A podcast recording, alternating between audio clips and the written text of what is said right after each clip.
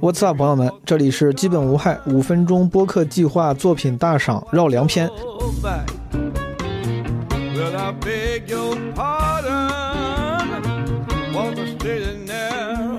啊，对于那些对基本无害五分钟播客计划不太熟悉的朋友，如果没有听过上一期的话，我还是简单介绍一下背景。这个五分钟播客计划呢，Podcast TED Five 是基本无害做的一个啊征集活动。招募一些播客创作者或者爱好者，做一个五分钟左右的音频节目。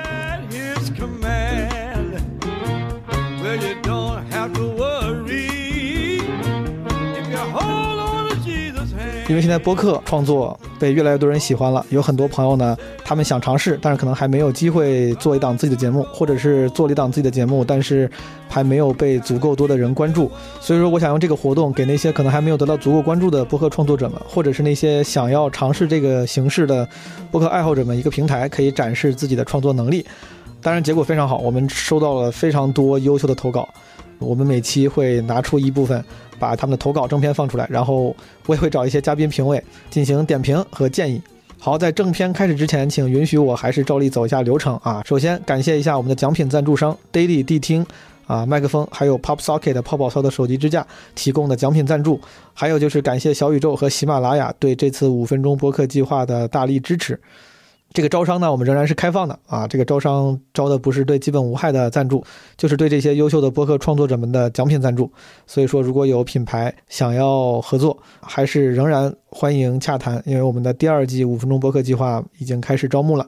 还有就是上一期我们在片头提了还有两个事儿，除了招商之外，还有招聘跟招募。我也给大家一些 follow up 的反馈。关于招聘呢，当时本来想是因为我们基本无害的管理员啊，运营总监。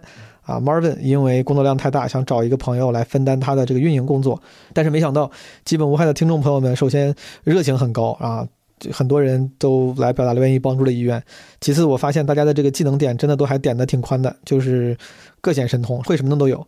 除了会社群运营的，还有会新媒体运营的，还有自己做播客的，都特别优秀。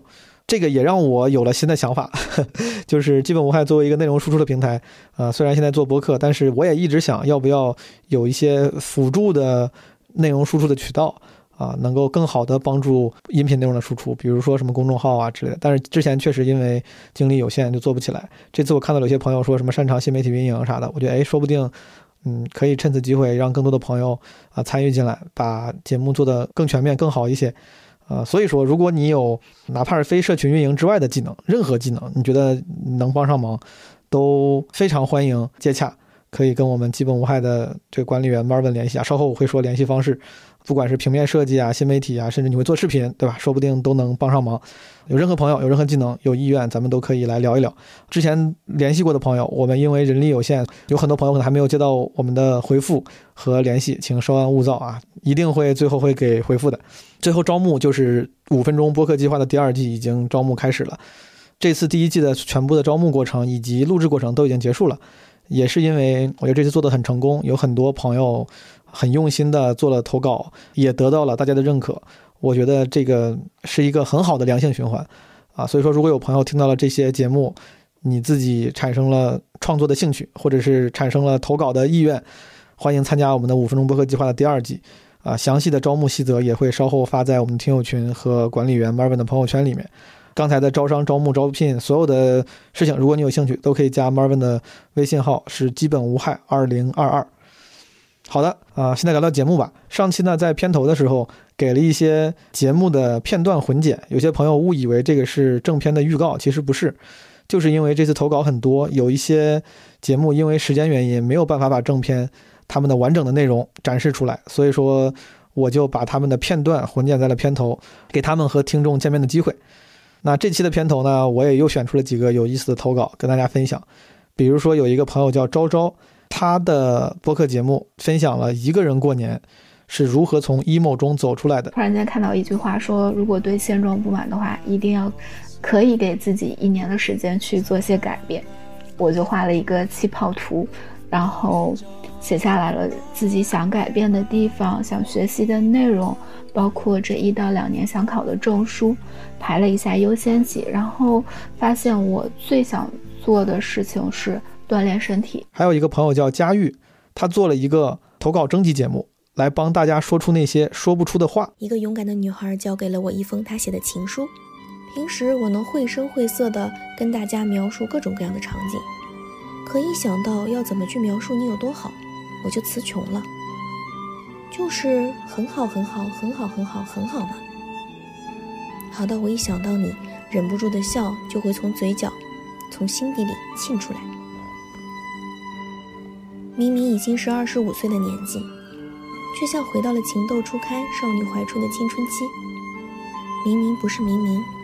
明明是我，陈圆圆，她的播客作品分享了年轻人面对职场中的不自信要如何自我疗愈。你如果选择了私企，你就注定面临了不稳定。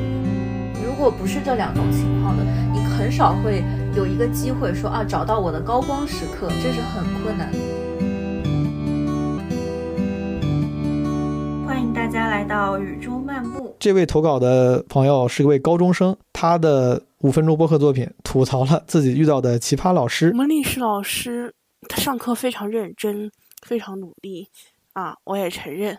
但是就是说这个有一些行为吧，属实非常迷惑。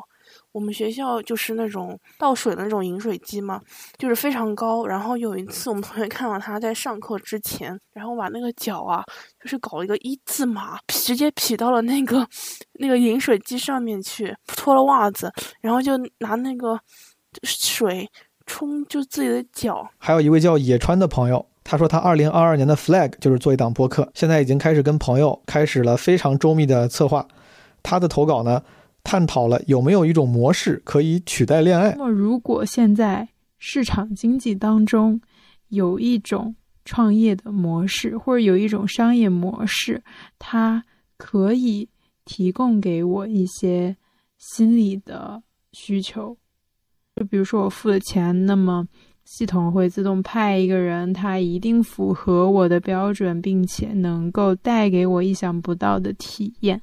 你想这样会不会就可以了？最后，我再介绍一下我们的嘉宾评委，他们是东东锵、苏芳、张彩玲和威哥。东东锵呢是一位资深的创意工作者，也是播客《宇宙牌电饭锅》的主播。苏芳是位作家，他的新书《暴雨下在病房里》最近刚刚出版。张彩玲是一位非常优秀的短视频创作者，也是之前我在节目《奇葩说》里面的一位辩友。威哥是。妇女儿童暗黑故事会的主播，虽然这档节目啊很难找到，还有就是最后一个非常小的小请求，就是有些朋友在上期节目的评论区里面会讨论我们有些主播的身份，就是热情善意的讨论，但是呢，因为各种原因可能会给主播带来一些不必要的困扰，所以说希望大家就之后就不要讨论主播的身份了啊，大家可以聊节目，可以夸主播，但是关于这个 identity 问题，咱们就不要聊了。不重要，好不好？不重要。好，让我们来听一听这期五分钟播客计划作品大赏绕梁篇的投稿作品。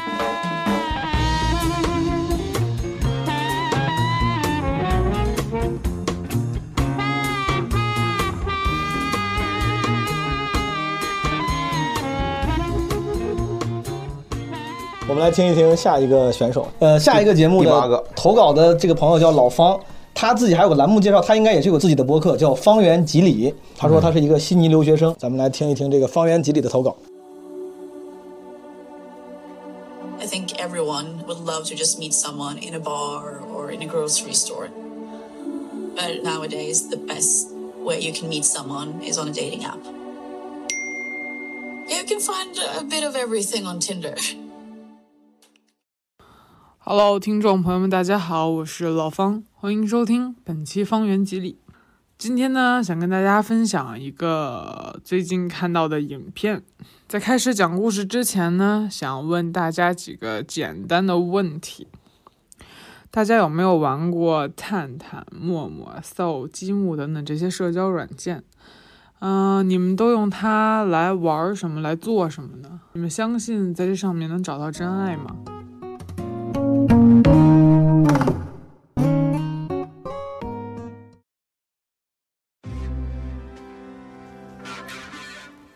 故事的第一位女主角在听的上不停的左滑，当她刷到一位英俊风流倜傥的男士的时候，突然就停了下来。他可不是一位普通的男士，他伪装成钻石大亨的富公子，环游世界，有趣灵魂。试问哪个女孩能抵挡住这种标签诱惑呢？很快，他们约了见面，女孩非常难以置信，真因为真人真的更加完美。在这里呢，给大家提供一个非常轻松的解题小技巧。就是本着被迫害妄想症的这种想法，越是接近完美的事情越不真实，所以就是不要相信，就像越美丽的蘑菇它越有毒一样。这位堪称完美的男士呢，会带女主角去吃高级的料理，出入一些非常嗯比较奢华的场合。虽然女主角有非常高的学历。但这一切来对她来说还是不太真实。当然了，这终究也是黄粱一梦。殊不知他已经进入了杀猪盘，而这种诈骗的套路也也十分简单，就是等他们关系变得亲密之后，然后诈欺犯就诈骗犯开始以各种遇险、绑架、交易失利为理由去向他借钱，然后。等女主角发现这个国际商人满嘴都是谎言的时候呢，已经太晚了。这个时候，她已经被骗了将近二十五万美元，大概折合成人民币也得一百多万吧。唉，只是一个简单的诱惑而已，居然让她损失了这么多钱，可以想象而知，男人的嘴，骗人的鬼。就奉劝各位女性啊，真的不要相信。最后呢，这个诈骗犯虽然锒铛入狱，但他的诈骗金额已经超过了一千万美元。嗯，即便是在这种情况下，他在以色列只蹲了五个月的监狱，然后就被释放出狱了。那这个诈骗犯呢，出狱之后依然可以靠他原来的行行当去继续诈骗，当然他的 ins 也是因因此意外走红。而那些被欺骗的女性呢，却要承受高额的还贷义务。我不明白为什么会这样。而这些被骗的女性，总结看来，她们都有一个共同的点特点，就是她们的教育背景还都还 OK，算得上是当代的独立女性。她们靠自己的收入是完全可以买房，然后也是可以通过奋斗，然后去得到一份很好的生活。在这种快餐式的社会，大家都渴望被爱，大家都希望他人去重视自我，大家也希望有一个地方能够储存下自己那个小小的真实的自己。但是，嗯，我想反问一下大家，大就是大家真的有静下心来去重视自己的内心吗？我们都想要非常急切的要一个结果，非常想赶上那个年龄。按部就班的那班车，但是以前车马很慢，一生只能爱一个人。但现在呢？大家一天，大家鱼塘里一天可以养十条鱼。我们真的做到了提高效率，但是结果呢？我们好像也并没有因为提高效率而获得真正的更好的结果。我们也没有说得到幸福，所以提高效率到底在哪里？Let go and I'll hold you up. 我为什么今天会分享这个故事给大家？是我希望大家听到这个故事的时候，你已经意识到了现在这个问题，你已经开始去寻求爱与被爱。我觉得你也不必非要掩饰自己的脆弱，因为没有人是完美的。大家都会有弱点，你也不不需要去刻意表现自己坚强，你就把自己柔弱的一面展示出来，你会去吸引想要关心你的人。不希望你被骗，希望你开心的度过每一天。毛东说，每个人都可以做五分钟播客，我不知道这是做了多少期，这是作为名人名言被引用了是吧？是不是低估了我在播客界的地位？被扣他了，是不是？毛泽东说，一位伟人曾经说过一些嗯录制形式。但我其实是觉得，播客讲到最深的观点，呃，最深处其实都是会展现创作者的思想或者是观点，所以，嗯、即便是播客，就是最好还是不要一个人去输输出内容的时候，我还是选择了一个人，因为我想我想让毛东或者是基本无害的这个团队听到，嗯，方圆几里这个方圆几里的老方他本身的思想，我觉得这样才最直观。啊、那我以后也会做出更好的内容去回馈我的听众。我现在对于做播客这件事情是非常保有热情，但是我可能有很多东西需要再去学习、去摸索。我现在非常有自信和热情去做这件事情，然后也希望啊、能有更多的机会吧。哦，对了，我在你特别多年前不火的时候，我去看过毛东线下的演出，那个时候脱口秀也不太火。这比现在还不火吗？比现在还不火，没想到吧？那那得多不火，永远有底线。嗯，当然我也是后知后觉吧。嗯，希望基本无害，越做越好。OK，Anyway，、呃，这是我简短的五分钟播客计划，期待有一个好的结果。OK，It's、OK，嗯，拜。拜。来来，这这这个这个电话了，强总，你这是这个老方说是他简短的五分钟播客，但这个音频应该是七分七分40多七分四十秒啊，这有点超时了。他这个既然这个 quote 我了啊，我就先点评吧，我先说吧，就是因为我之当时选这个进来的是因为就是其实我说到的投稿里面有一些就是分享作品的。就分享作品类的博客有好几个，这个他作为分享作品呢，就是整个制作我觉得还是能听进去的。他分享了一个纪录片这个故事，以及有一些自己的观点。但是我觉得这种博客可能它的特点就是，呃，听众愿不愿意听，或者吸引来什么样的听众，它是跟这个主播的分析的角度啊，分析的那个风格是强相关的啊。这个建议上没啥，我觉得制作做的挺好的啊，就是嗯制作有的时候音量也有点忽大忽小，可能就是他呃这个节目录完以后啊，他没有自己再反复听上几遍。嗯你知道像节还得自目年会，还得自己听呢。你当时你做完以后，大哥肯定要自己听几遍啊，要自己听几遍，看哪儿的。这你们播客都是这哎，么做的你说到。你说到这儿，咱们就聊一聊。强总，你自己会就发之前会你只是看一下波形是吧？波形没有明显溢出，你觉得 OK 了？我说实话，有确实有很多时候我并没有完整的完整的都听一遍，还是要但是他有时候会给嘉宾听，就是我能证明有一期我们一块儿，因为我。特别懒，我会发发给跟我录的嘉宾，我说麻烦你们都听一下啊，听听自己说的话对对对对对对对，哪哪块儿你有没有删掉的？明白？对，但是我是有技巧的。明白我录音的时候哪儿有问题，我都会打一个 mark 在心里有数。对对对，我回头就那些地方我会专门去听的。强总，你这给给这些播客制作者也分享，你是打你说你会做个标记，这个标记怎么标记？是有软件上会直接弄吗？对对，因为我录音的时候，我大多时候还是就是有些人是用这种。便携的录音机来录嘛，啊我很多时候还是拿一个电脑用哦 Audition 来录。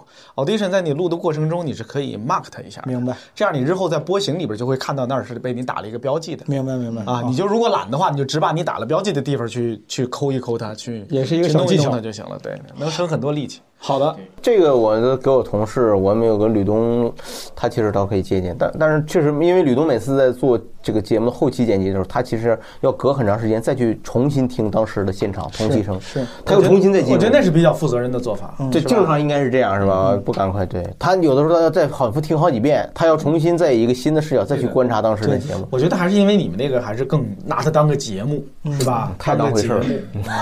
我们我那个我那播客就是社交，就是聊天儿，是就是。我我大概能理解，就是毛东为什么选她，因为刚才也说，就在这一类里边，她可能算做得好的。因为我觉得这个女生她的声音是稳的，嗯是暖的，嗯是吧？她的表达是流畅的。我觉得这些都没问题。她也让我想起来，特别像我我小时候听广播电台那些，呃，暖暖的给人抚慰的音乐节目的女主持人，是，嗯，很好，很像啊，知心姐姐吗？有点像那种，是吧？但是可是就这种节目啊，就是这种这么硬碰硬的节目，那拼的就完全是这个主持人个人的见识，对对作品的解读观点嗯了，是对吧？是。那要是你说的平庸，那就恐怕会因因为这是他选择了一个最难走的路。对，就是我不在形式上和其他的地方有什么对特殊的做法，对我就跟你拼拼我说的内容。对我刚才在听的时候，让我想起来一个，因为我们很少录播客嘛，让我想起来最近我录视频一个最让我难受的录视频的过程，然后我想分享给这个女孩，我觉得有一些借鉴的意义，就是。呃，录视频的这个就编辑，他的出的这个文案文这个策划是说让我聊一聊到底要不要鸡娃。那我是俩孩子妈，肯定是他觉得这个话题适合。然后我就发现我怎么说我都不在状态。我说要不然咱们就是把范围缩小化吧，也问我要不要鸡娃，我要不要鸡我女儿，要不要鸡我儿子。我觉得这样能好聊一些。然后最后我聊的就是我很个人的东西。后来我发现还是不舒服，就是说。因为我说的话是模棱两可的，就是我肯定不，当然大家都想鸡娃，当然你肯定都不想让孩子太落后，但是呢，在鸡娃这过程中，你肯定也要有个度，你当然也不能说你给孩子压力太大，所以我说了一圈，等于说了一个废话，就是我说了一堆鸡汤性的东西，说当妈妈不容易，这种心情都能理解，所以即使是我首先我觉得我做的是对的，把这个话题先落在我个人身上，落在某一个事儿上面，落在某一个人身上。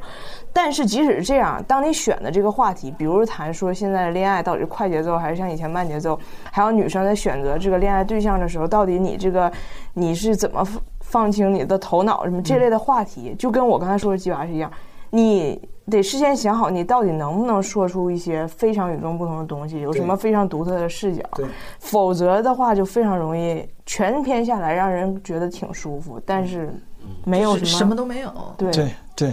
因为现在的情况是，就是让人舒服是不能获得什么东西。哎，是，这反而是一个其实很实操的观点。这个观点虽然有点那种惊人之语，但它其实好像在线内容制作领域就是这样的。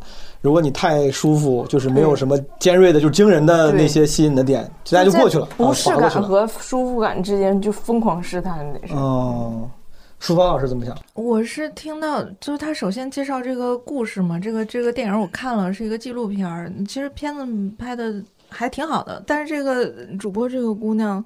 他讲完了这个故事以后，然后他开始讲自己的观点。嗯，他中间有一个非常明显的分割线。他说：“我为什么要给大家讲这个故事呢？”然后后面说了一段话。嗯，这段话当时我们是听过去的，一句一句的听过去的。如果说转化成文本的话，大家就每人拿一页纸放在这看的话，能感受能更明显一点。是，他后面这个观点和前面这个故事没有关系。嗯。哎，我是不是有点太狠了？对对对，他他实际上是从我觉得是从情感上可能会有一些容易移情的连接点，但是确实从逻辑上呢，其实在说的两件事。是，没错。对对，我能感觉到这个这个女主持人其实她在是否在跟自己对话，她在说你要相信，你要坚强，你要怎么样？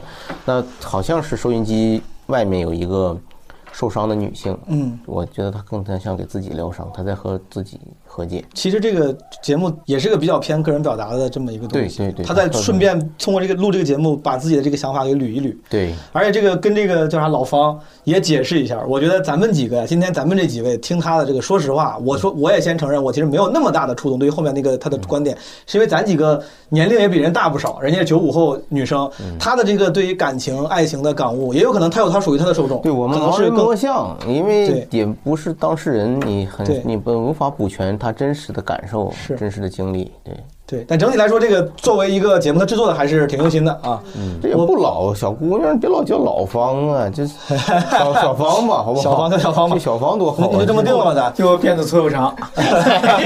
现 在还还是离不开这个，靠麦个回去。下一个作品呢，他的投稿的这个朋友叫 Z 字母 Z，没有任何介绍，睡着了啊。他的这个节目，但是他他他难得的，他给自己的作品起了个名字，叫归归来的归。哎呦，这家伙 揪心的，我听着是。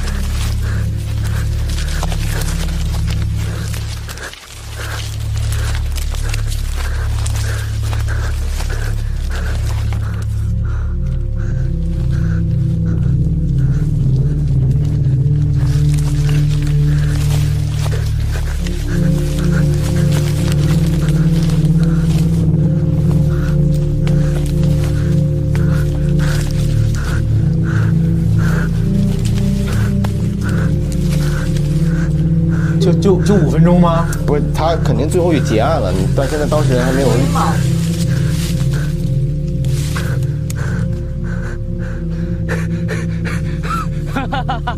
有情绪。啊，有枪。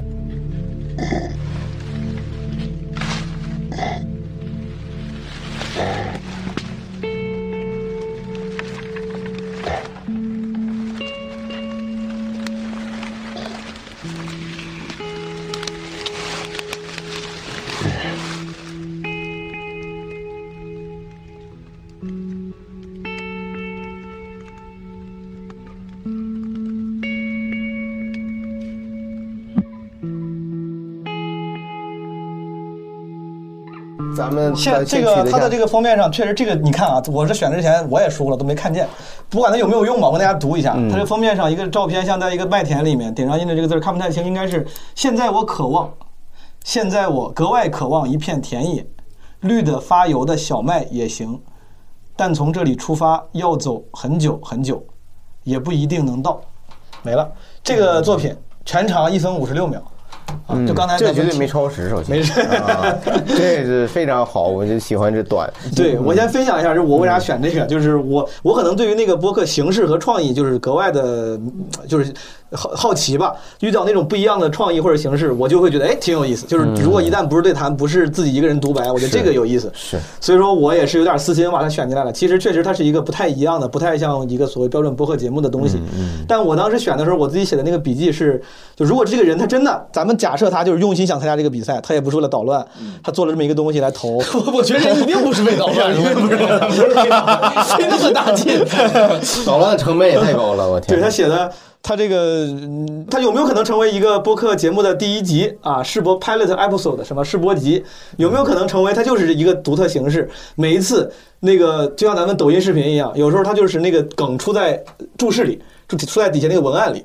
它有文案，有一些奇怪的声音，我觉得挺有意思。然后我也想跟你们讨论，所以说我选择。那那咱们就说这个本身，你觉得这个节目它给你呈现出来是一个什么样的感受？大概是一个什么情绪？我觉得对我最大的吸引力就是我能听进去，这个很重要。就是毛中今天的一个非常关键的标准。对，真的，我就能听见，因为我做过耳朵眼儿啊，自从被打通了以后，我啥都能听进去了。我做过太多次这种征集企划了，就是有时候之之前几次听征集，有时候有些那征集素材，我作为主播，我必须得都得听。嗯。但有时候听的有点痛苦，就听不进去。嗯嗯。然后我还觉得很惭愧，就人家那么用心投稿，我必须得好好听。但这个就是。就像刚才咱们一边听一边聊，哎，这咋回事？哎，这个是什么声音？就是我愿意听，然后嗯，也不能说听得很懂，但我觉得挺有意思。我觉得有意思本身是有价值的。你听出来什么了？你得到什么确定的信息了？他挺累，我感觉他跑的他他挺累。他后来是不是被枪？他就一枪一声枪响。他他倒下了，而且有一些那种我不知道是不是我想的，他那个声音像是喉咙被割破或者那种就是那个气管咕噜咕噜的声音，鼓鼓的那种血流的血流的声音，感觉是那个声音，是不是一枪打到啊喉管上了还是？那就不重要了，就是他肯定是想表达一个逃离、脱离的状态，然后他之前应该是被恐怖笼罩，或者是被抑郁压抑着，然后他突然得到了一种释放，然后他想奔跑。他想获得一种自由的状态，然后但是呢，死在了路上，死在了路上。但是他，你注意，他在被被枪击之前是开心的、乐的。这你听出来？不是，枪 我听了枪击之前，枪击之前是喘息声。所以他他乐了，他乐了，他他哈哈，他乐了，他觉得他我听到获得了自由。不是那个乐有点躁狂啊！我我这实习的时候，我们在那个精神病总院，就是都这样是吧？啊，所以你觉得乐的时候可能是枪击他的人乐是吧？你没有逃跑哪儿？看你能跑哪儿？不是，这我觉得这应该是当事人在跑，当当事人的乐。对，但那个他脱离了那个乐不是那种欣慰的释然的，有点对。按道理这个乐有点太刻意，就是他其实正常，可能是可能是没乐好。对他没演好，他真真实的应该是一种长出一口气的那种轻松，他不至于发出一个听到一个段子以后疯狂的那种，对疯狂的乐，疯狂的乐，一种开心的，甚至天真的乐，这有点过。这个人跑着跑着想起来了某个你的段子，就是哎呀，哎我我不想跑了，我这给我高兴个三 ten 次，大句子，我天，大长句嘛，大长句，大长句，你这是有点，obsessed 了，我感觉你对这个东西 OK 有点执念，No matter，no matter，no matter，不重要。我只是 我只是觉得他他他是 No matter 啥呀？No matter what I say，No matter who I am，好不好啊？你自从我我我说完那打气管，我现在老饿了，我就是黄喉百叶，我都想起来了。现在嗯我是就没听懂，所以我才会走神儿。所以就是说气管啊，我就开始想吃的了。他就它更像是一种试图一种场景化呃来像一种表达，像诗一样的表达。它试图在渲染某种对，情绪哎，我也想。说这个，就是对它它是意境，它是意境的，它是那种就是语言无法解释的。比如说你看完一个小说，你能说它讲了一个什么故事，那你读完一首诗以后，每个人理解的特别不一样。嗯有有一些，比如说叙事诗，或者说讲的很明白的诗，大家可能也也很明白，对但有一些就特别不明白，那每个人理解都不一样。对威哥这听那笑声就挺高兴，我听着就挺害怕。有点害怕。那我想，他是为了表达一种我们暂时的脱离了这个东西，或者我我表达了我我渴望的这种对自由或者对脱离的一种这种一种庆幸。嗯啊，他想表达这个，但是后来他他又想告诉你，现实非常的残酷，对嗯，可能更加的黑暗。我觉得他是想表达这个东西。面那文案是一个意思吗？嗯，我属于没太听懂的，明白没太听懂的，嗯就是好像吧，哎哎，好像听听到了点啥，嗯好像又没听到什么。是的，我觉得有点像我以前看过那些大学生的拍的视频作业，这有时候像像当代艺术馆里面那些放的视频的作品，走到一个小屋里，突然开始给你放视频，放的啥你也看不懂。对啊所以所以我更能理解了。我觉得他可能他就恰恰是基于他生活中的一些具体的感受，嗯啊，我觉得能结合起来。我我是联想到这个东西。我觉得就是，如果这东西是一组作品当中的一个，或者说你刚刚才最早那毛东也说了，他没有写任何介绍，呃，如果他有一些介绍，也许我更容易理解一些。明白。比如，如果这是个播客，你不能永远是这个吧，对吧？那你下一期做什么？对我想象不到，我想象不出来。这个就是它就是它先锋性嘛，它每一期都要通过一种场声音场景的还原来表达某种情绪，就像就像一个诗人的独立的每每某一个先锋播客，全都是小，全都是全都是小诗骆金。威老师投的稿，我觉得全都这个是小诗还是你怎么看？我当时选的时候，就像就像咱们办了一个展，然后当然就是什么小说比赛，有些人写的小说或者写的文章就能看懂，正常的。然后总有那种像当代艺术一样的看不太懂的。但是因为这个东西我确实太没见过了，我觉得就是作为一个喜喜欢新形式的人，我选它可能也是奖励这个创新跟勇气。我觉得如果真的有一档播客，他啪我点开这个播客，我发现小宇宙上他更新了十五期，每期都这样，我还真的挺愿意都听一听，看他都搞的是啥样。那只是好奇，对好奇猎奇对的，但是这个好奇分儿，我就是是我是我给他的分儿，确实我没听懂啊，我没听懂。但这个自我表达，我觉得他他是在尝试用不一样的方式自我方式表达，，还是他确实开创了一种嗯就是就是我说的，我不知道他要干什么，我没有看到，好像我没有看到这个作品的全貌。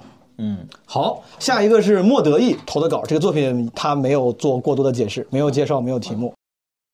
最热烈的掌声有请今天晚上的主持人莫德意，莫德义，大家掌声欢迎莫德意。莫德义给大家带来摸摸脱口秀，掌声有请。重庆脱口秀一姐，莫德意，默默。低调，天生丽质难自弃，独一无二，莫得意。如果大家喜欢我，就请大家 pick me。大家好，这是我的播客，莫名其妙，我是莫名其妙的主播莫得意。春天的雷最最响，得意说话要鼓掌。有任何一个人没有听话照做的，都给我拖下去，刺一丈红。这规矩就是规矩。从片头大家也不难得听出来，我来自重庆，是一名方言脱口秀演员。为什么要说方言呢？是因为我普通话说的差吗？Of course not。当然不是，我主观觉得方言更加生动形象，而且重庆人的城市自豪感也特别强，大家都很依赖方言。所以，作为一名土生土长的重庆人，我不仅喜欢这座山城，也热爱重庆方言。那么今天就借此机会和大家浅谈一下重庆方言。因为受到袍哥文化和码头文化的影响，重庆是一个江湖气息特别浓厚的城市。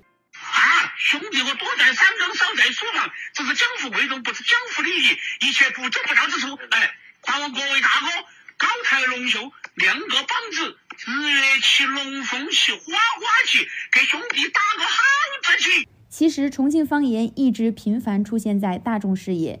早年间，《山城棒棒军》《五毒夜话》《哈儿师长》《街坊邻居》等用重庆方言演绎的电视剧很受川渝人民的欢迎。那不是电视剧，那是真人真事，是我们老百姓自己演自己的故事。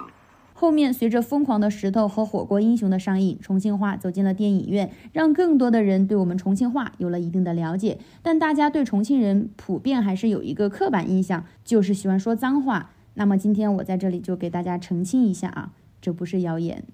Conversation One，一天说又说不得，沾到豆打白，晚上又不该你娘老又来客，分钱不带你要吃炒菜，求钱没得你还点烧白，人穷怪物气，瓦漏各子稀，生不出娃儿，你怪隔壁邻居。Conversation Two，好漂亮！儿把我爷爷放了，不然老子把你龟儿卡死烂。那么近几年嘻哈节目爆款频出，重庆方言又受到了广泛的关注。最先出圈的就是性格特别干燥的 Guy。老子吃火锅，你吃火锅底料，对你笑呵呵，因为我讲礼貌。还有向雾都夜话致敬的 L 四雾都。来不是电视剧，哎，来是真人真事，哎，来是我们重庆人，哎，个人演，哎，还有一些追星的女孩，为了自己喜欢的明星，也在努力学习重庆话。我觉得这没有什么不好。有任何一个人没有听过王俊凯说重庆话，我都会伤心的。OK。我好想有一天，我能拥有瞬间移动的超能力，让我在繁忙的工作后，可以嗖的一下到达任何想去的地方，看尽繁华似锦，云卷云舒，踏遍天涯万水千山。啊，这里纠正一下，在重庆话里面没有“嗖的一下”这个说法，应该是“呼了一下”。然后重庆念“去”的发音不是“翘”，而是“且”，所以小王同学以后说话注意一点啊。你在教我做事啊？还有我们的重庆大辣椒肖战，为啥子？为啥子分手总要在下雨天？我觉得主要是为了衬托悲伤的分手氛围。不是，近几年重庆一直排名在旅游城市前列，我很开心自己的家乡可以受到大家的欢迎。重庆人民热情好客，耿直豪爽，重庆的美食琳琅满目，全国闻名。总之，欢迎每一个朋友来到重庆。重庆是一个巨大的游乐场，希望你们玩得开心。好啦，由于时间关系，我们今天就聊到这里。如果有任何言语不当之处，还望各位高抬龙袖，两个帮子。如果你对重庆方言或者是对莫德意我本人感兴趣，欢迎大家关注莫名其妙。同时，大家有任何建议或者想聊的话题，也欢迎大家来人来函以及来而不往非礼也之洽谈。感谢大家的收听，我是莫德意。如果有缘，江湖再见。城门城门几丈高，三十六德儿高。骑妈妈，坐脚脚，走进城门插一刀。这个算是个知识型播客了，科普型播客，我感觉。他，我就好奇他其他的节目是什么，因为他这一期节目里表现的就是在谈论重庆的方言、重庆的地域文化，但是实际上呢又没有没有很好的展开，因为时间有限，时间有限，对吧？这个形式来说，我个人觉得给一个非川渝地区。给东北人听西南的这个节目呢，他就没有融进去。这个可能问题就其实是可以的，可以做到，但是没，我觉得他还是还是有中间设置的有点。怨我时间有限，因为如果时间长的话，他可能每一个放了一个素材之后，他可以稍微解释一下，说刚才听到的是谁说的是啥意思，解甚至解释一下这个节目背景。但是可能我这个时间限制很紧。他那素材是脏话吗？他没法给你解释啊。可以，也可以解释。我也可以，我也没听出是啥脏话，主关键是。你知道为什么听着别扭吗？嗯就是并并且就听不懂嘛，就划过去了。这如果是一视频，就什么问题都没有。对，它这是个好视频。如果是一视频，底下都加上字幕，对它刚才整个的逻辑呀，就是非常顺的。它多像一个 B 站视频，你在闭着眼看，一样，对啊，对对对，他本人也不像一个播客的播主，他像一个播音员，或者说他是一个配音。对对对。嗯你看他插入素材的那种方式，就是他说两句话，然后比如加一个那个，完了或者再稍长一点加一个那个，特别像你叫你叫我做事啊，那个是吧？对，特别像啊，没说特别像短视频。Two thousand years later，对，就差不多那个。但是他自己声音，我其实还挺喜欢这个女孩，就是她自己声音，当她说话的时候，又不像一个短视频，特别像一个新闻节目，不像一个常识类的新闻节目。确实，就这里边没有她了，她弄了大量的素材堆在这儿，偏偏就没有了他自己。这是非常不应该。这就是我说，就是其实国外有很多非常垂直的那种播客节目，有点就类似这样，就主播他几乎不展示个人，他就是我就是一个精心做的一个节目，传递知识，一期十分钟教你什么怎么投资啥的，类似那样的。我是觉得就是强总说的那个，他缺少了一个就播客自己本身独有的那种质感，就是它本身是一个闭着眼睛听的 B 站视频，而且现在其实有很多类似于纪录片的东西，比如说领领你了解麻辣烫，领领你看去东北去炕上去撸串儿，然后这些东西他就用 B 站的方式把它弄成八到十分钟一集，其就跟这个很像。你是如果看短视频是没有问题的。对，还有一个就是这样也行，除非咱们已经对这主播很了解。就比如说你在播客里头了解你的人，听过你放过你爸爸妈妈给你说的话，那可能也有两三分钟，然后你去解释我爸说这话啥意思。我爸经常说话的时候加这句话，嗯。他就有那个感觉，就是本身他我们已经了解你了。更高的宽容度可能对。有一些我觉得你刚才所说的，就有一些播客哈工具型播客，对啊所谓的工具型的，或者知识型的，或者锁定某一垂类的那种干货型的播客对对对，我觉得他们仍然要找到自己说话的方式，嗯。跟与同类播客的那个不同之处在哪啊，是吧？有道理。就是如果你处处都是一个照着大家都怎么做你就怎么做，嗯啊、你做的是一个非常典型的嗯这一类播客该有的样子，那你也跳不出来啊。也不出挑，对是吧？对那，大家都讲历史，或者大家都讲理财，那你怎么讲？也是是你你仍然要回答这个问题。这个非常有道理。Too simple, too safe。所以莫德义老师可能要多展示一下自己那个独特的、有魅力的那个人格那一面。好，咱们听完莫德义的这个播客投稿，咱们听一听下一个叫小白和花茶。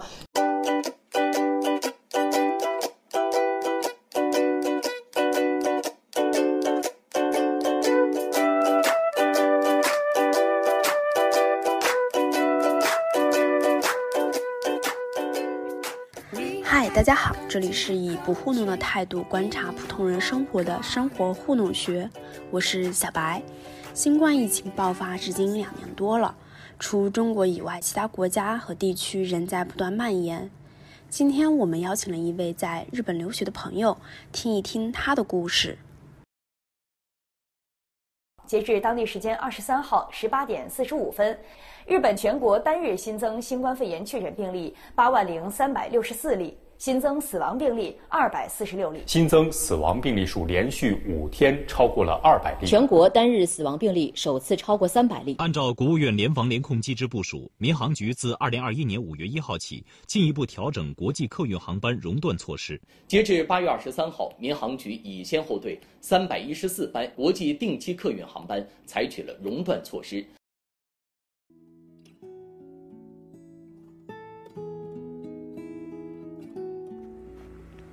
喂喂喂，Hello，王五，你在听吗？我知道，其实你不是很想让我参加这次的这个活动，因为对于我们两个而言，过去的两年，再加上今年都不算是一个好年。嗯，怎么说呢？从二零二零年一月五号开始到现在，二零二二年今天是一月二十一号，我们已经整整两年多没有见面了。啊，怎么说呢？从最开始，我们两个还满怀希望，期待着你来的那趟航班没有被取消，到。每天很焦急的等着，说什么时候航班能再开呀？到后来我们两个认命，就是说等我毕业，我们两个就能见面。到现在为止，我们两个终于，终于等到了一句话，就是说我明年就能回来了。在这中间这么长时间里面。我们两个每天语音啊、视频都在说些什么呢？在说，等我回来了以后，我们就怎么怎么样啊？等我们两个以后住在一起了、结婚了是什么什么样子？等我回去以后，你要带我去哪里哪里？这家店好吃，我把它收藏住，等你回来带你去吃。还有。我们两个每天很多很多的小细节，也是反反复复的在说：“你在干嘛呀？你喝水了没有啊？起床了没有啊？该吃午饭了，午饭吃什么呀？谈恋爱对别人而言可能是抱团取暖，对于我们两个来说就是望梅止渴。我在微博上面说，不知道什么时候我们两个睡前说的话，从我要撑不住了，我真的好想见你，变成了晚安，我们两个离见面又近了一天。对我而言，这过去的两年，可能再加上今年，如果一定要给这些日子画一个定义的话，那就是，他们都是我们两个向有对方的未来奔赴的日子。爱你哦，想你。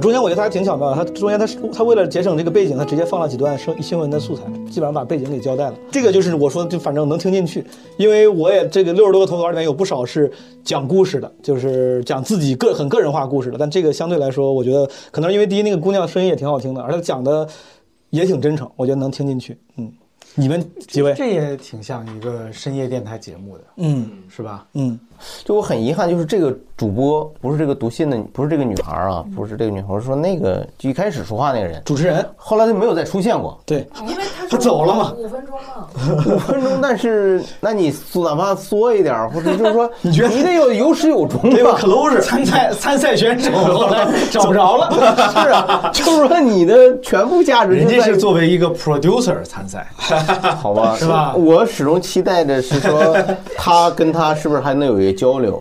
他跟我们这个收音机前的朋友是不是还有一个交流？啊，就他有什么感受啊？他会分析说，疫情期间有多少像我这个朋友，像这个朋友，就像 Lucy、Lily 什么杰瑞卡、哎哎、莫妮卡什么之类的人物，你知道的人不少啊，辉哥。啊，维多利亚什么，就是说他们 他们的这种故事大概是怎么样？就是他应该有一个大概让我一个画上一个句号吧。我不觉得不应该是由爱你哦，最后这个朋友他的书信来作为节目的结束，对，有点小遗憾，有点小遗憾我个人觉得，明白啊。彩玲怎么有啥感受吗？整体来讲，我也是觉觉得挺舒服的，但是我更希望它是一个长的博客里的一段儿。嗯但是我是是觉得，就是如果比如你是一个业余的呃播客主播，然后你本身也没有说我一定要把它商业化到什么程度，我就想传播一下东西，我觉得这样反倒是让我舒服的一个类型。以投机取巧的方式去想这个东西的话，你要不然就是特别独特。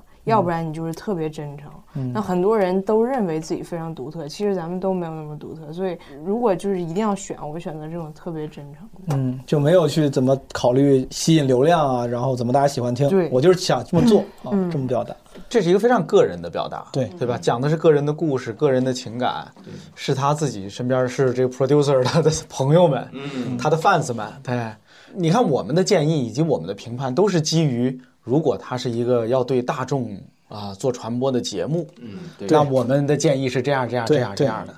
我反倒觉得呀，不用都那样，是吧？嗯是咱也我也调整一下思路，对，不用都那样，你就做一个只对你的朋友、对你身边的人、对关心你的人和你关心的人有意义的节目，是挺好的。记录身边人的这些故事。是的，谁说做个播客就非得全天下人都听呢？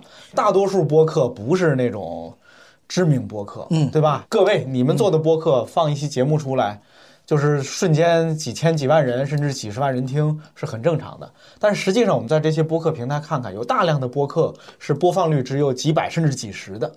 他们仍然坚持在做那些嗯播客，因为这对他们以及对他们身边的人是有是有意义的是有意义的。是的，是有意义的。对吧？你不能说你做的那个东西那样你就别做了，还不如不做呢。对不能那么说。不能这么说对啊，所以我们没有什么，嗯，没有必要，也没有资格去指摘这个。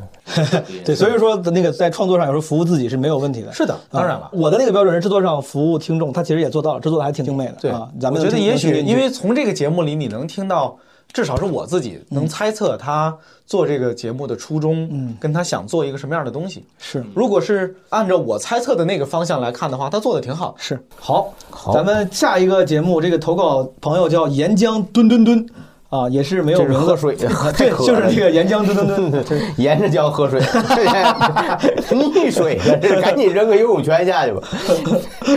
哎呦我天，来吧。来了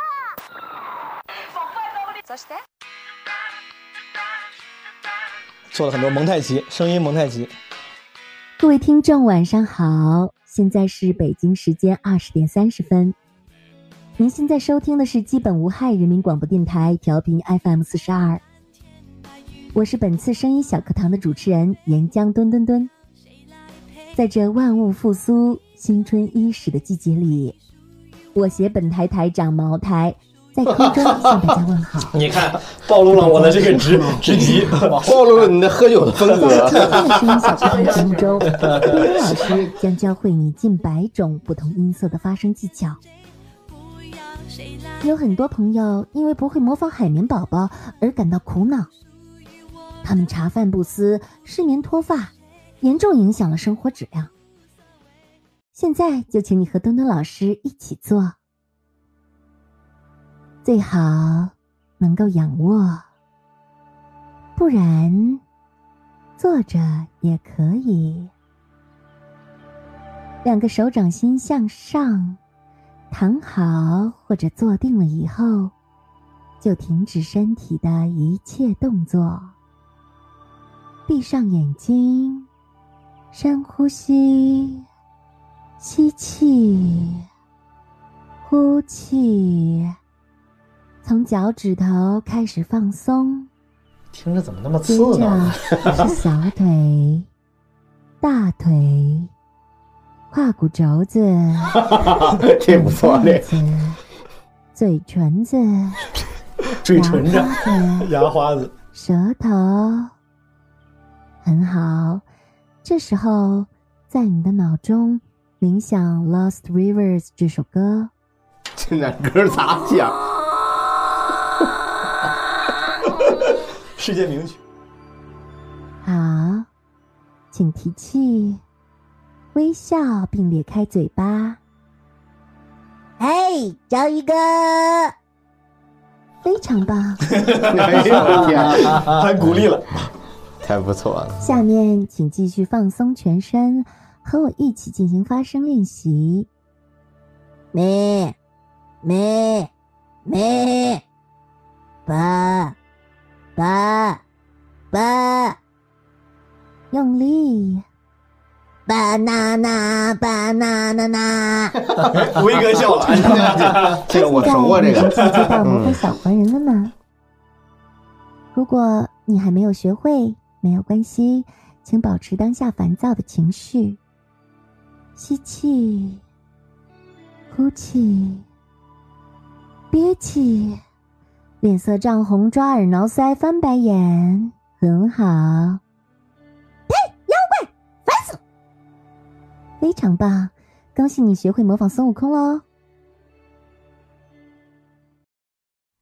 刚才有听众把电话打进了我们的直播间，表示想学习一下小猪佩奇的声音，无法模仿佩奇，让他寝食难安、内分泌失调、人生找不到方向。好博客也做不了几期吧？挺考他的，这身上得有多少活呢持续做？一直用到后脑勺的位置，提气。感受到全身的经脉被打通，达成三花聚顶。这时，请张开嘴巴跟我说：“你好，我是佩奇。这是我的弟弟乔治。这是我的妈妈。这是我的爸爸。小猪佩奇。在小猪佩奇的基础上，你可以尝试再夹一点，提纲。”脚趾抠地，真气上行。跟我佩奇本人比这招人烦多了，招烦人了那种。长得可爱了些，但是人家啊是十足的男子汉哟。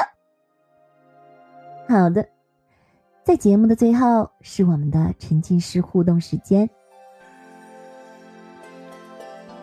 请问。在今天的声音小课堂里，墩墩老师一共讲授了几种音色的发音技巧呢？A. 近百种；B. 你有种；C. 墩墩老师真棒。哎，不是钝角。在评论区写下你的答案，答对的朋友将会收获一份快乐和刺激。相聚的时光总是那么短暂，短短的五分钟时间即将过去。感谢大家的收听，期待与您下一次在电波中相会。相会可以，挺好，挺好。嗯，好，就这样，也挺好。哎，我插播一个八卦，我见过那位给真的给那个海绵宝宝配音的老师啊，给海绵宝宝不是小时候配齐吧？是男生女生？男生，男生。而且当时特别逗，我们当时是广告公司拍了一广告，哦那广告的主演是甄子丹哦，然后配音的时候就得找甄子丹的官方指定呃啊配音 talent 来给对对对对来给配，是，然后就来了。啊，来了之后大家就配，就是甄子丹的声音啊，就是我们听惯了的甄子丹的声音。甄子丹有声吗？甄子丹不，他们有甄子丹有声吗？IP man 啊，有 有有，甄子丹的那个国语的专门的配音。哦但是大家就说说那个陈浩老师，因为他后来在互联网上也挺活跃的，嗯说陈浩老师最著名的角色不是甄子丹，是海绵宝宝啊。然后哎呦，我就我整了半天，甄子丹和海绵宝宝是同一个人人，，甄子丹和海绵宝宝是同一个人。甄子丹打海绵宝宝，这俩人拍一个大电影《甄子丹大战海绵宝宝》。对，哎呦，那太遗憾了，我回头我看一看。终局之战，我们配的非常好。行，那就这样吧，咱不聊这个播客了，不重要。海绵宝宝挺好就行。呃，这个技巧，这个我我还挺喜欢的，我觉得你喜欢喜欢这姑娘吧？呃，我觉得她声音确实好听。好听你要一句话形容，她是一个教配音的播客，对吧？但是你真的点开听了，你会发现，我也听，我听着怎么那么别扭呢？教，反正是这玩意儿。今天这个嘉宾啊，我跟我跟听众跪下了，你给听众跪下没有？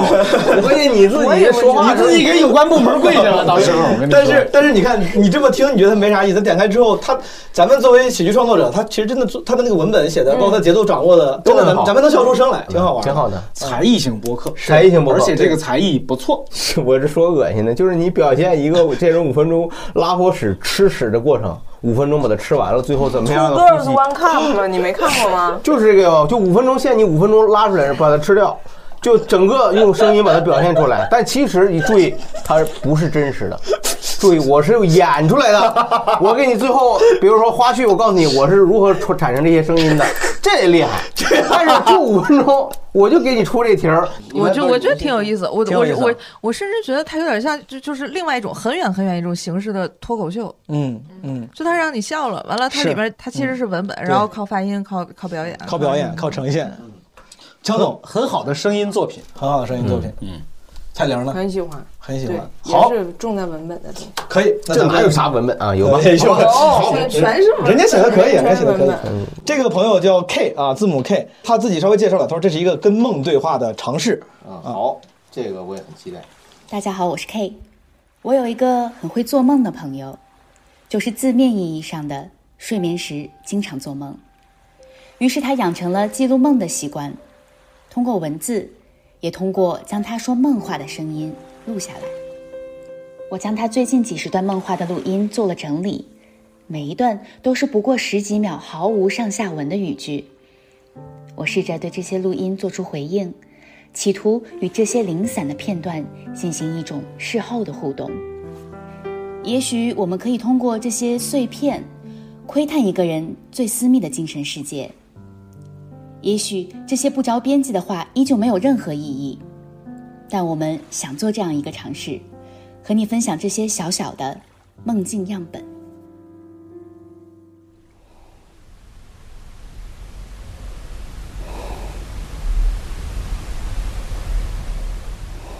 哎，朋友，聊聊。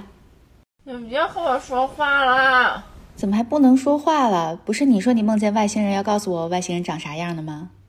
就是几种生物是那种，就有点像人一样长的，但是特别特别的小，十十厘米左右。十厘米左右，你还挺精确。这么小的外星人，那你现在在梦里干什么呀？我是不是得让这个桌子立住的嘛？我哥，我举不动啊！举不动什么呀？你在梦里还干体力活呢，不容易啊你！给我开刀！把你厉害的，好，我给你开灯。那我万一丢丢了，你有什么好不耐烦吗？丢丢丢是什么东西、啊？我也没不耐烦，我哪敢跟你不耐烦呀？跟你说话呢。啊，我知道，那你说嘛，我听着呢。反正这一次，我不认为我有多大的问题。你没有问题啊，你很好啊，哪有问题？你，这样当年你还会觉得很有魅力吗？你这是致命问题啊！当年咱俩小时候认识的时候，你挺有魅力的。嗯，这你骗了。我哪骗你了？夸你还不行啊？你手能不能不要来戳我了？我哪戳你了？我隔你那么远，我怎么能戳得着你啊？你做梦呢？嗯，你确实做梦呢。不是你这梦话说的也有点过于清楚了吧？傻逼！你还骂我？你想让多少人吃？多少个人吃？吃什么呀？我以为你想让八百个人吃呢。八百个人吃？你在梦里请客呢？把你厉害的，人那么多，叫外卖吃行不行啊？可是我没有手机号，没法买。我买，我买。What are you doing? I don't know what I'm doing。就到这儿吧，我尽力了。要把几十段毫无关系的梦话联系在一起，形成一个对话，也太难了。我和朋友认识快二十年了，现在物理上隔着很远的距离，却从未断下联络。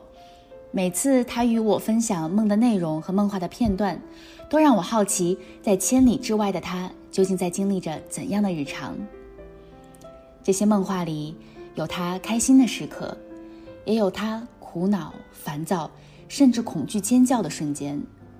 但他是幸运的，因为现在在他的身边，有一个人在被他的梦话吵醒之后，会温柔的在梦境和现实的交界点上，轻轻拉住他。告诉他，这只是个梦，不要怕。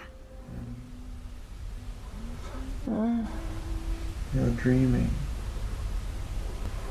You're dreaming. I'm sorry. It's okay. 还在思索结局了，该不是这场梦了，是谁还在继续？所以你明白吗？他这个关系大概是这三个人其实是，你要能明白，他其实是三个人格，他其实是一个人。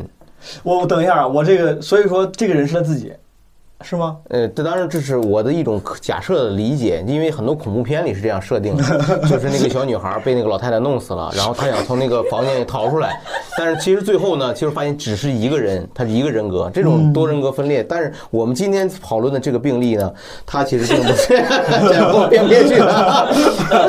说实话，你这个假设是我见过最假的假设。哎呀，我我我我我在想，就是最不在乎用户体验的假设，因为因为我们能听出来，就是他实际上是，呃，这个制作人呢，他首先收集到了他朋友也好，他自己也好的这个梦境的说说说假话的这个样本，嗯。啊，因为你能听出那个是背后的那个声音，它是有外，它实际上是一个是有外置外外置的一个收音机呃录音机录下来的，嗯，和他之后再去搭配的那个录音环境是不一样的，你能听出来是吧？这是不是一个现实现实的一个实时的录音还原？呃所以就是我在想，就这些录音是梦话，是吧？对。是完全是剪出来的梦话。嗯，我你见过说梦话的人吗？我见过，见过，是这样的，是吗？对，我而且我还见过一个说梦话说的特别清楚，把我吓坏了。就就是实际上他可能不是说梦话，不是，他是说梦话你，怎么去怎么确认他在说梦话？因为他是做广告的，然后他那嗨，曾江老师，就是这肯定你熟啊。然后就睡着睡，而且他说话声特别大，而口齿很清楚。他在提案，他在开会提案提案哦提案啊，然后提案提提好久了，然后我终于醒了，给我吓醒了，因为他说完全不像刚才录音里面就是这种还有点含糊，你嗯听他对对对是说梦话对，有点含糊，对。不是，我以为他跟我说话他可能呢就打电话了，你不是？对是屏幕没现在有亮，蓝牙耳机，他不摘，他晚上睡觉不摘蓝牙耳机。你后来问过这张没有，我就有点害怕了。闪闪发亮啊，这是耳前一亮，耳前一亮。我就给他叫醒了，因为他首先口齿太清楚了，然后逻辑也都是啊就正常的逻辑。客户还没给反馈呢，你给叫醒了，不是还提了吗？都。然后我怕他万一再有除了说梦话，还有什么其他梦游啊什么，明白了，再怎么着，你赶快给他叫醒嘛。是。因为我一开始听到这个节目的开场白的时候，我以为这个节目是制作人把他的当事人朋友请到现场来一块儿聊他们做过的梦，嗯，然后聊这些梦荒诞，还有那些画面感的东西，然后试图再来分析，再去聊，再去聊生活。啊！但我没想到，真是来录制梦话，以梦话为作为素材，尤其是他这些梦话，如果不是一个情境下录的，它比如说是半个月、一年之内所有的漫画累积起来的，那么它之间的关联性就很差。那这样东西就是让我觉得它它的这个东西可能更像一种行为艺术，或者他的这种东西就没法让我产生一些连贯的一些。我觉得他也是个作品，他就像有点像个小礼物，就是我偷偷像咱俩谈恋爱，我帮你拍个好照片，年年末送了你一个小相册一样的。他其实可能他的室友，我我猜啊，比如说他的室友，他的室友他记了一些这个梦话，然后他他他用了一个比较有趣的方式把这些记录记录连起来了，连起来了。然后成了一个小作品。但确实作为播客作品，似乎它系列化的空间不大。但这个小东西还挺有意思。哦，明白了，也就是我觉得挺有意思啊，也就是说他是偷偷录下来他室友的。不是，我觉得是他室友自己录的。哦，这不重要，其实我觉因为他得不太重要。说二十年什么，我们一直是远距离的什么的，应该是他室友自己录的，然后跟他分享的，也有可能说我昨天晚上说什么梦话了，然后你看你哦，这听这明白了。有自己知道有自己说梦话这个习惯的人会录下来自己的话。要是有一人在你不知道的情况下录了你好几十回，甚至更多说梦话，哎呦，那可太吓人了，这多讨厌！但你要是一直这样的，但是一般你像我们之前高中时候，我有室友，我们有那个室友会说梦话，我们可能会录下来，第二天就跟他说了，说哎，你看你昨天晚上，对，就是这样的话还，你这是可以就没有那么吓人。啊。是的，对，这要录半年再告诉他，对。我录了你半年了，是半年了，你那半年。说什么都交代每天就是站在他的床前，拿着手机对着他的嘴，那还挺吓人的。哎呦我天那也挺累的吧？这睡睡不了觉。臂 力挺强。我当时听的时候，就是觉得这个创意，包括它整个叙述本身给人的那个听的愉悦感都挺好的。我唯一就是吹毛求疵的一点是，你看啊，他等于说是人工手动做了一个像是漫才或者相声捧哏嘛。嗯如果咱们要是拿这个漫才或相声的这样一个这个形式去讲的话，它的节奏可能有点小问题，它的节奏可能就不是最完美的状态。他是还是有意识的去安慰和合理化的一种对待。对对对，是是是，吹毛求疵嘛。如果能提建议的话，似乎这是我唯一能想提出建议的地方，就是他剪剪辑的中间这个挺有意思，挺有创意。就是挺有意思。我是觉得稍微就很有意思，我给的分也不会低，我就是觉得有点头重脚轻。就是刚开始的时候，我对他期待非常高，嗯。因为这个创意又很好，然后他对他自己创意的阐述也很完整，嗯然后对去挖掘一些东西，对梦境然后去样本这个概去完整一些碎片，没错。然后我就以为这是我的天呐，我该不会现在脑洞不够了吧？然后我很紧张的晚晚上发现就慢慢就下去了，嗯，但是也也但是也已经很好对一个播客真的不应该需有那么高的要求，因为它它是一个持续性的东西，所以我就唯一这是我的没有那么够的那个感受。明白。好，然后这个投稿的朋友叫黄仙女，她说她是完全第一次尝试录制和剪辑，磕磕绊绊，但是还是想跟你们分享第一个成品。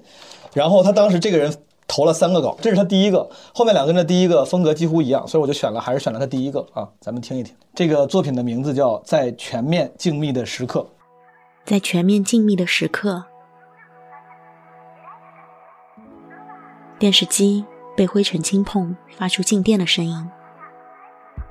家具时不时咔的一声在松弛自己的关节。复滚的养生壶翻腾冒泡，邻居用力关窗、关门、关上户外的一切。走廊上外卖小哥急促奔跑的脚步。小区停车收费员大姐间的争执。楼下的电瓶车是在求救吗？每隔三十秒会发出微弱的响声。一只拼多多十二块并且丢失了说明书的闹钟，每天早上八点会叫起，像在挑战我六点就醒的生物钟。身体被马上要上班的悲伤封印了，不想碰闹钟，拒绝看手机，用被子蒙住自己。在全面静谧的时刻，用头发丝儿听到了很多微小细碎的声音。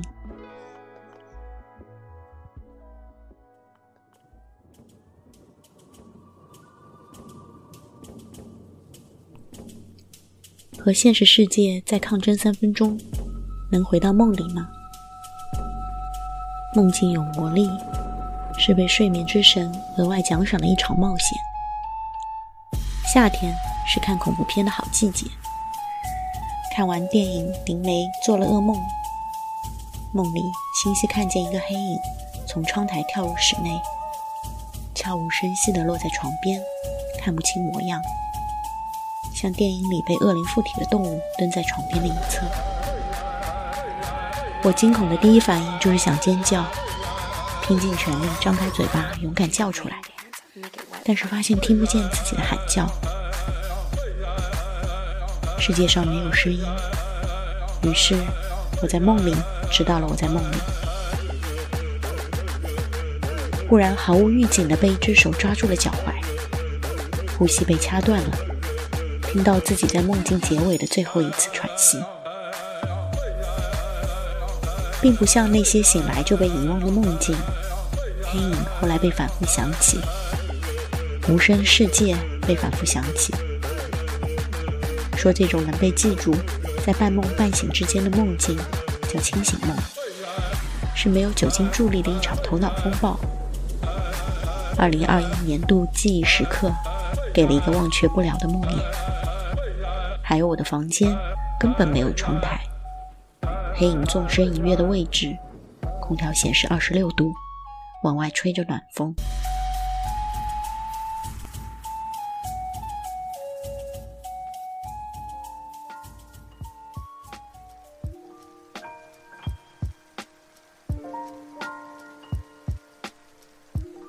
秋天的梦带着巨大的悲伤，想到梦的内容已经模糊不清了，只是清晰记得自己在梦中哭得泪流满面，耗尽心力，快被排山倒海的委屈淹没了，甚至在快醒来的时刻都能隐约感觉到抽泣，但是真的清醒之后，眼角一滴泪都没有，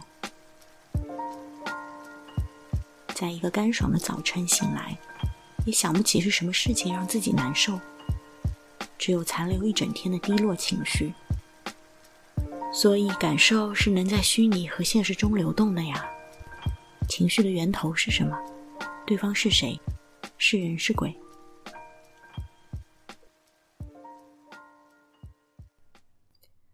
冬天的血液流动都缓慢了，半夜开始偏头疼，两颗止痛药。两颗睡眠片，带来一整个晚上的失眠。脑海里思绪极其不安定，不停回放房间里的家具位置：沙发、书柜、衣橱、茶几。每个家具内部都有个鬼魂，像方块游戏一样在冰上浮游，快速交换位置，折腾失眠的脑细胞。演绎了一晚上家具摆放调整方式。早晨请个假，晚点去上班，把那张想要放弃很久的旧沙发推到楼道的清理间，贴上了自取的便利贴。把梳妆台搬到窗边，房间明亮了起来。露出来的角落灰尘被清扫干净，墙纸上的霉点被擦除，觉得自己住在焕然一新的空间里。依靠神奇的整理术度过没有咖啡的一天。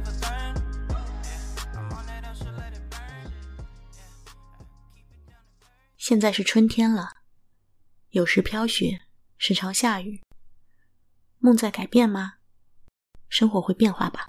这个播客它还有一个副标题，它名字叫《在全面静谧的时刻》，副标题是“听到的声音和三个梦境”。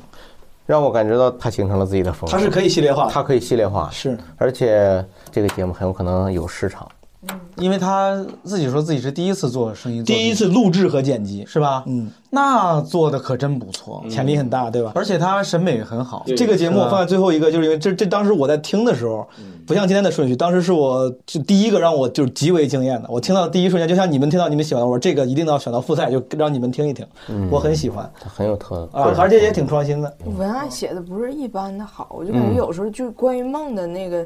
那几种处境说的就写的太好了。一一般我觉得听播客的时候，听播客就是很放松嘛。但有个缺点，就有一些播客话会很碎，然后几句话那个能表达清楚的事可能更多，但他的语言别骂我都哭了，别骂。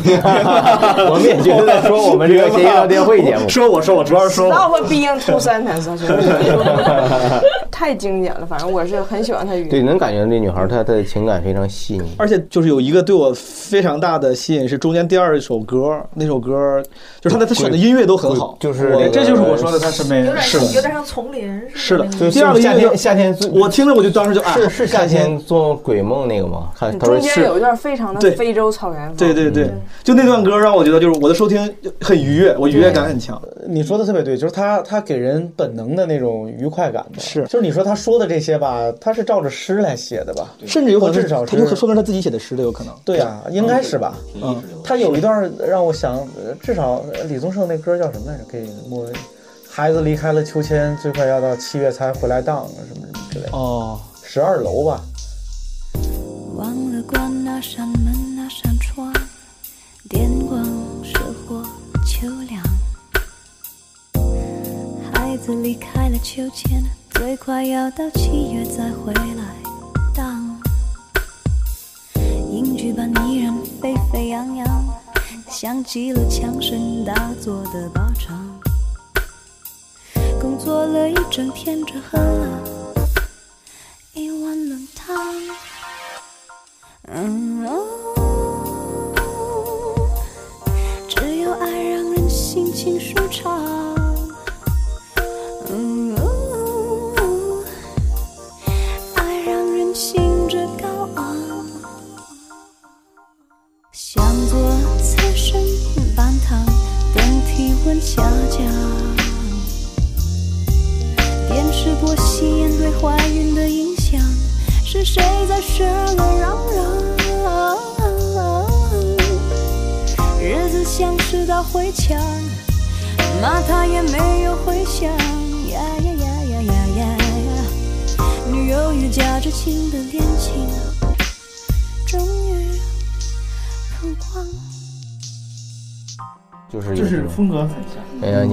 是春夏秋冬四季嘛，对，四季他观察东西那么细致，这反正然后有让我有那种对，我跟你们提前打电话的时候，我说预告，我说有些很意识流，当时我脑子里想的就是这个，我觉得，嗯，他也不，你要说意识流呢，它其实也不是完全意识流，它里面有些很具体的画面是。说实话，我倒没，我倒不觉得，如果那个他那个要真按诗的标准，他是多好的诗，我倒对，我倒不敢那么说。对，但是整个他这个东东西做的，整个的感觉和调性，嗯，给人的带来听觉上的感受是好的够了，感够了。是的是很有而且也很有文艺气息。播客中的王家卫啊，再加上一点儿，他你没看他都是在做噩梦嘛？他的 他的几个梦里面，他的鬼魂呐、恐怖元素占了很多。而且他是戴着墨镜录的，啊，这怎么看出来的呢？我没听出来，刚他说了是吗？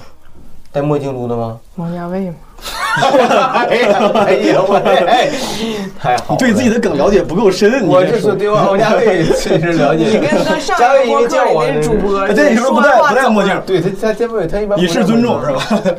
我觉得是挺好，但是在刚才大家都说这太好了，说也没那么好是吧？也没那么好。赵苏芳老师的播客还是 不是，苏芳老师搞文字工作了，你肯定对这个，但他确实文艺气息特别浓。嗯，就刚开始，比如说听个十秒、三十秒，他那个文艺气息那个劲儿就出来了。然后我听着就，就我第一感觉，就本能的感觉特别像一个那种很文艺的广告片儿。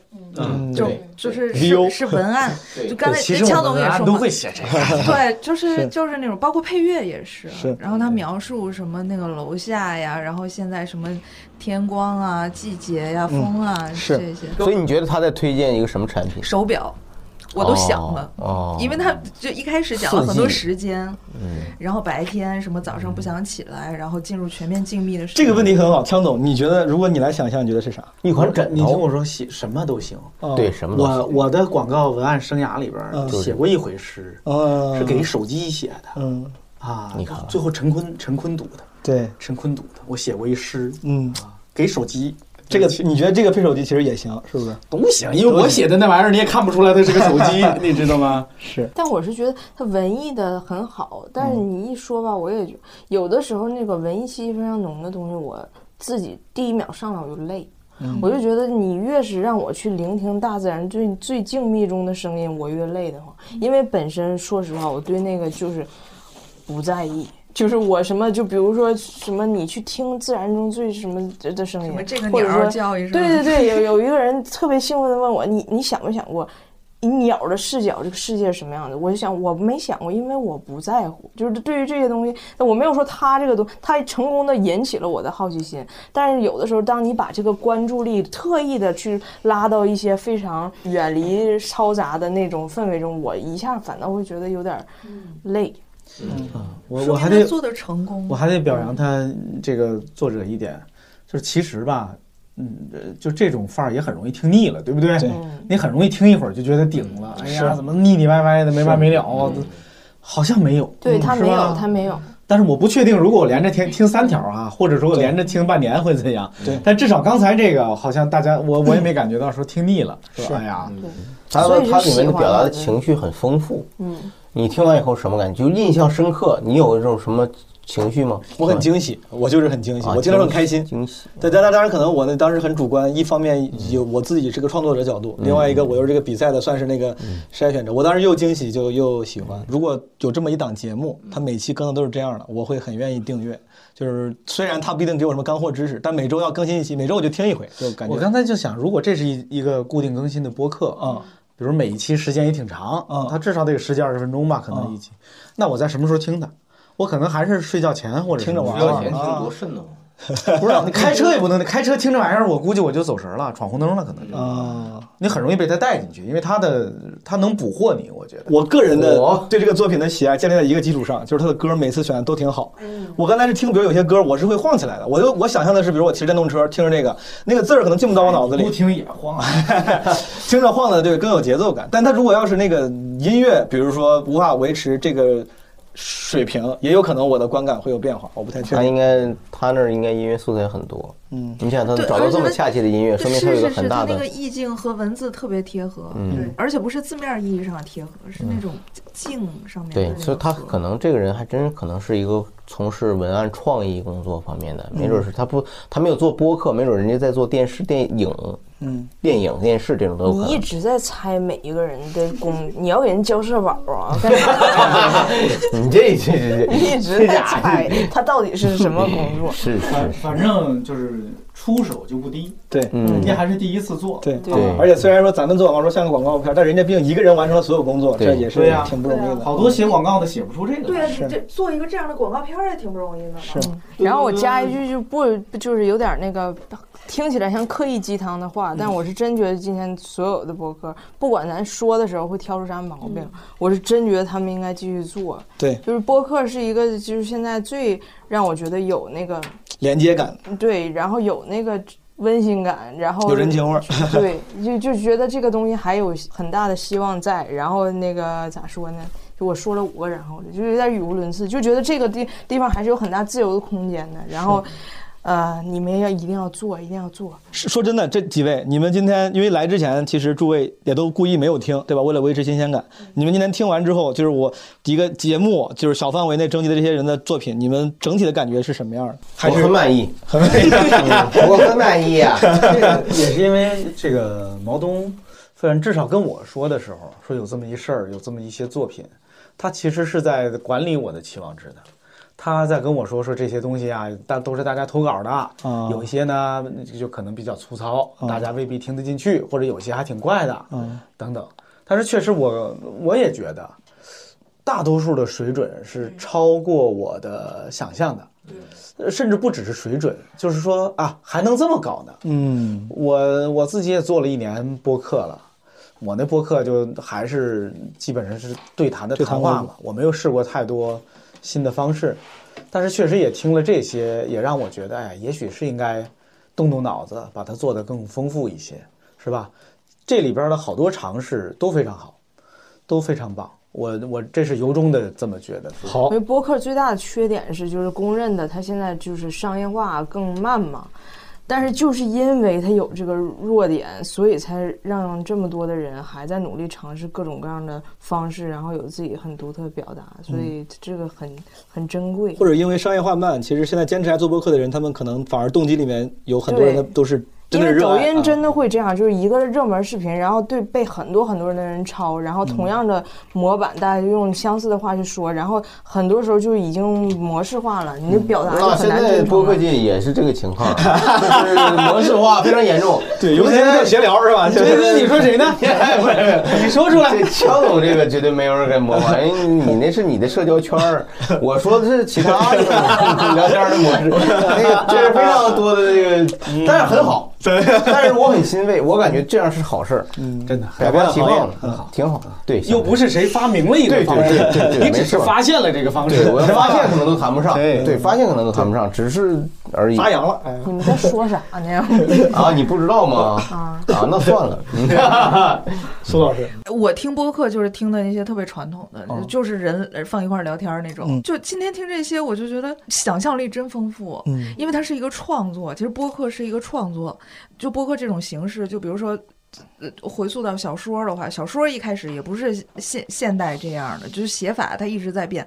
最开始大家说你得写成什么什么样儿，呃，比如说类似于神话那种或者怎么样，然后从某一年开始，开始有了人物的内心的动机，之前只有行为，然后慢慢慢一一点儿点儿到到意识流，到什么呢？就是你看今天咱们就有一个没有人说话的。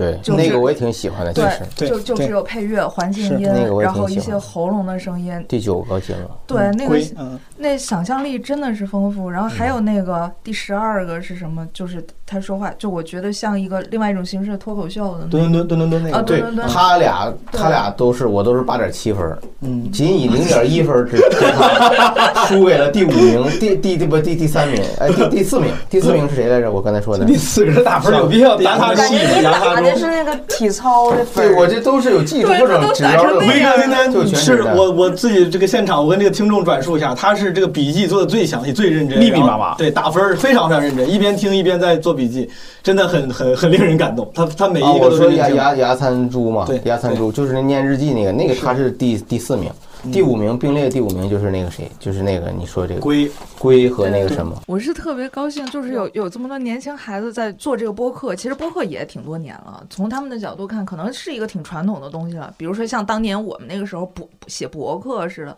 就是是一个已经继承的东西，但是他们能在这个基础之上，然后去去改变，然后就把它变成另外一个样儿。然后想象力丰富是一方面，但是他们真做出来了。嗯，你看，比如说配乐，然后包括怎么录，怎么你让我做这些东西，我是一点儿都不会对，对，挺难的。他真能完成。让人感动。嗯，我想起以前有人问过我，就是你为什么喜欢做播客，嗯做音频的东西？我我当时的回答就是，我觉得音频的内容比做视频有更多的可能性。我真是那么觉得，尤其是对于一个个人的创作者来说。嗯，我后来看那个三谷幸喜的电影，是三谷幸喜的作品里我我最喜欢的前两三名之一，那个广播时间那个。嗯，毛书记，你看过没有？你应该放过。对我当时在我我原先老在我工作的报强总是我老领导，他给我们组放过这个电影。是的，那个我原来在广告公司也老放那个，就来一波新人我就给他们放一遍。那里边就有一段，是有人问那个广播节目制作人，你为什么喜欢做广播剧？他说广播剧好呀，广播剧能满足我的所有的创作的企图。我如果要表现说我们到了外星球，我只要加一个嗖一声的音效，然后旁白说我们抵达了某某星球，就到了。嗯，我如果拍一个电影可费了劲了，对，是吧？我得劝说多少投资人才能给我钱，让我去搭一个外星的景儿？牙做特效？擦猪表表示认可 是的，嗯，就是音频节目比视频节目相比之下，我们可以用更低的成本，是。我们个人就可以在里边实现我们很多我们的想象和构想。你所欠缺的只是那点想象力和非常少的一点制作成本嗯和制作技术。嗯而且他给出来的东西，就是给听者的那个体验其实是更大的。嗯你给他影想象的像空间也更大是吧影像其实是框住了。所以说，其实对于平民创作者来说，这个音频节目、播客其实是一个更友好的、更更值得尝试的。穷人乐，也别也别这么说，咱们这里面，咱们这里的这个制作者呀、制作人里面，没准人家其实有些人不是平民，啊，他可能是啊，你是这个角度反驳呀？嗨，法官，对对对，哎呀，是是是，肖总，哎呀，逗死我！天黑请闭眼。我的意思就是，对，就是这，它其实是多层次。好嗯，它你在这里面能听到一个整个的社会不同层次的声音。好，再次感谢几位今天几位嘉宾，东东锵、威哥、彩玲，还有苏芳老师，还有我们这个一直在现场工作的纸壳。咱们这期节目就先录到这儿，下面还有一些这个作品，咱们下次再赏析，好不好？好朋友们，拜拜拜拜拜拜。拜拜拜拜。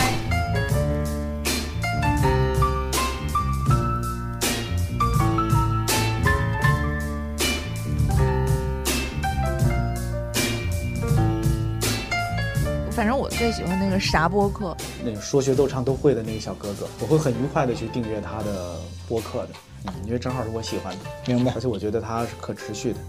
然后就是《中学日记》，回到以前穿越的啊那个，我就觉得对，因为我觉得它可持续，就是他只要有这个脑洞，他只要有这个意识，说我自己写个东西，然后我自己来个反转，我自己用各种方式把这个叙事给它做到吸引人，我觉得就很珍贵了。而且我很少听到这种就自己在那儿编故事，自己这这类的播客吧，虚构播客，对我觉得很好，希望他能做下去。就我个人来说，我可能更喜欢小陈儿。为什么？因为他有幽默，他让我感到那种就是那种他既能够严肃的讨论一些奋斗的话题，同时也能够呃很自信的调侃，嗯啊，进行一些幽默的设定。明白。蹲蹲蹲那个形式，从从形式到内容，我觉得都很愉悦，而且真的能让人笑出来。然后第二个可能就是黄仙女，就那个那个是当时我听的非常非常惊喜的。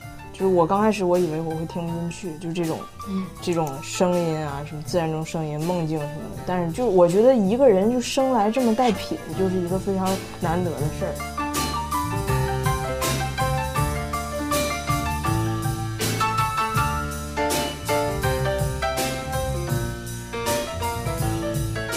这期呢，我们还有一个彩蛋作品，跟上期一样。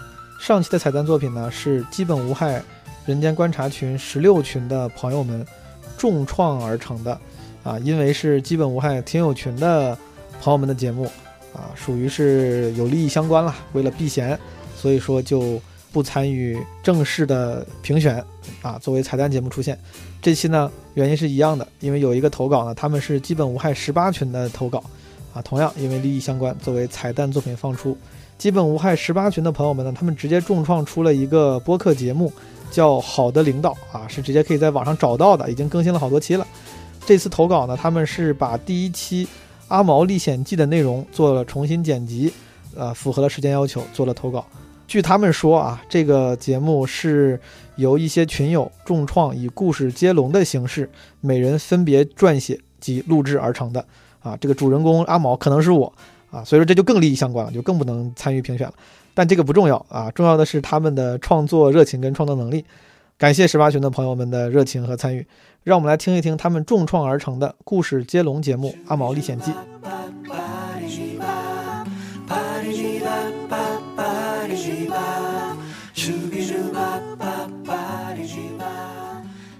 Hello，各位亲爱的听众小伙伴们，大家好。这里是一档全新的播客节目，叫做《好的领导》，是一群来自基本无害十八群的摸鱼打工人，在毛书记的鼓舞下发起的一档众筹播客。第一期，我们邀请了基本无害十八群的二十位朋友，以阿毛为主人公，用故事接龙的形式，各自撰写并录制而成。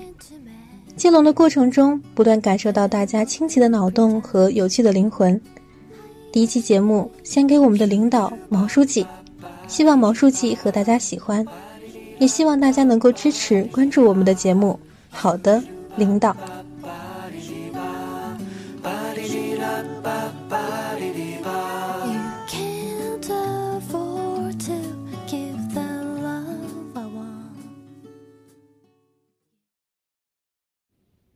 二月十五日，在北京清晨的寒风中。阿毛从公园躺椅上醒来，感到一阵头痛。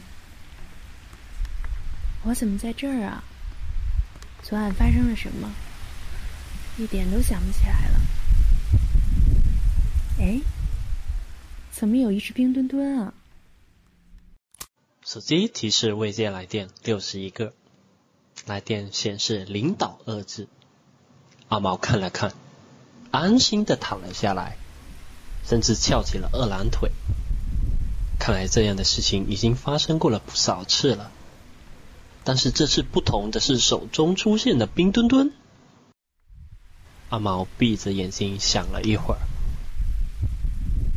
又拍了拍脑门儿，眉头紧蹙，仿佛很用力的在回忆着什么。突然，一阵寒风吹过，他打了个激灵，猛地睁开双眼，死死的盯着手里的冰墩墩，说：“咦，这货咋真可爱了？”慢慢的，阿毛模糊记起来一点内容。昨晚和基本无害十八群线下聚会，有个叫玛卡瑞娜的女孩送了这个冰墩墩。她说，这冰墩墩是亲手做的。她还拼命的给我劝酒，一不小心我就喝多了。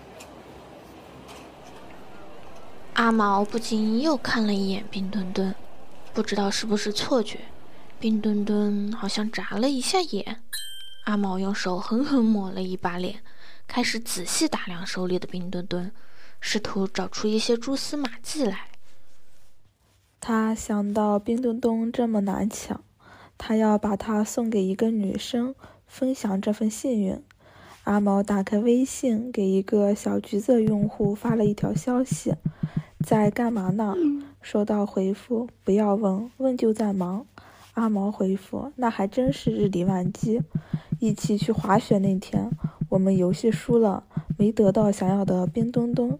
今天我得到了两个，你那么喜欢，我寄给你一个吧。”收到回复：“谢谢你，我已经有冰墩墩了。”阿毛一瞬间有点失落，看看手里的冰墩墩，想着这可是当下最热门的全民周边。很快，他打起精神来，打开对话框，长按在干嘛呢？转发了十个女孩。半小时后，无一回复。不过，对于这样的结果，阿毛心里也早有预期。行吧，